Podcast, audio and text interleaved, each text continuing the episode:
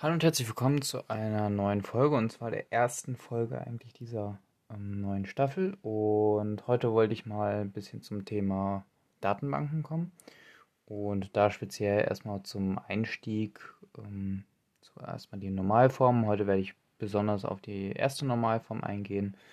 Und zwar, was ist eigentlich überhaupt eine Normalform? Also man hat eigentlich in der Regel, äh, geht man da so dran, dass man ähm, ja am Anfang eine Tabelle vorliegen hat. Zum Beispiel, das kann eine Excel-Tabelle sein oder sowas. Und aus diesem äh, ja, sehr, sehr ähm, einfachen Konstrukt soll man jetzt sich so ein komplexes Datenmodell ja, äh, erstellen oder herleiten. Und das ist auch sehr, sehr nah eigentlich mit dem, was man dann später auch theoretisch bekommen könnte.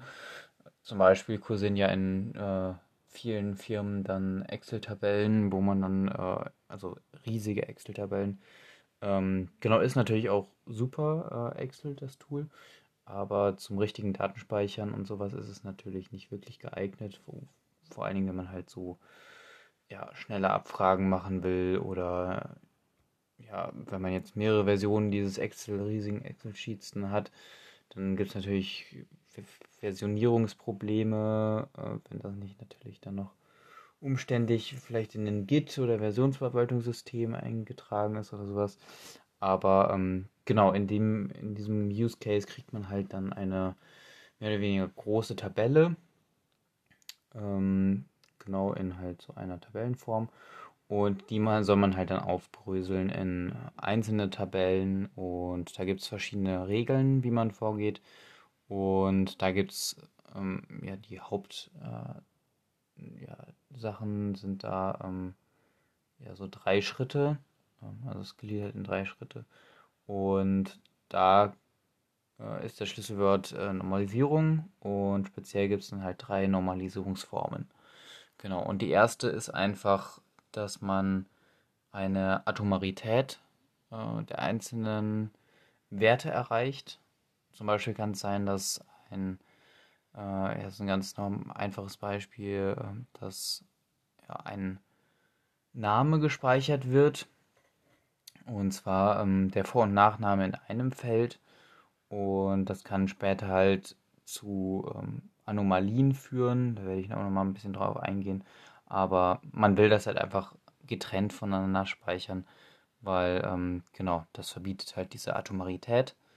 Und also man sollte es halt atomar halten, das heißt dann halt genau das, dass man einzelne Werte separiert oder auch wenn man jetzt eine Adresse hat, dass man da ähm, zum Beispiel die Straße und die Hausnummer dann separiert äh, ja, betrachtet, genauso wie die Postleitzahl und der Ort. Genau. Da kann man dann einfach viel, viel besser später auch dann Abfragen fahren. Also das ist einfach viel, viel ähm, ja, besser auch dann für später. Also viel, viel mehr konform äh, hat man dann, genau, konform. Ja. Und genau, das ist eigentlich so das Thema, ähm, genau, zur ersten Normalform. Ähm, genau, in den kommenden Tagen werde ich dann noch mal ein bisschen mehr machen dazu. Ähm, genau, das ist halt vor allen Dingen sehr, sehr wichtig, wenn man dann die späteren äh, Normalisierungs-, also die Normalformen dann betrachtet, weil die bauen aufeinander auf. Und genau, die erste Form äh, ist eben diese Atomarität. Genau. Dann ähm, hören wir uns in der nächsten Folge. Bis dahin. Ciao.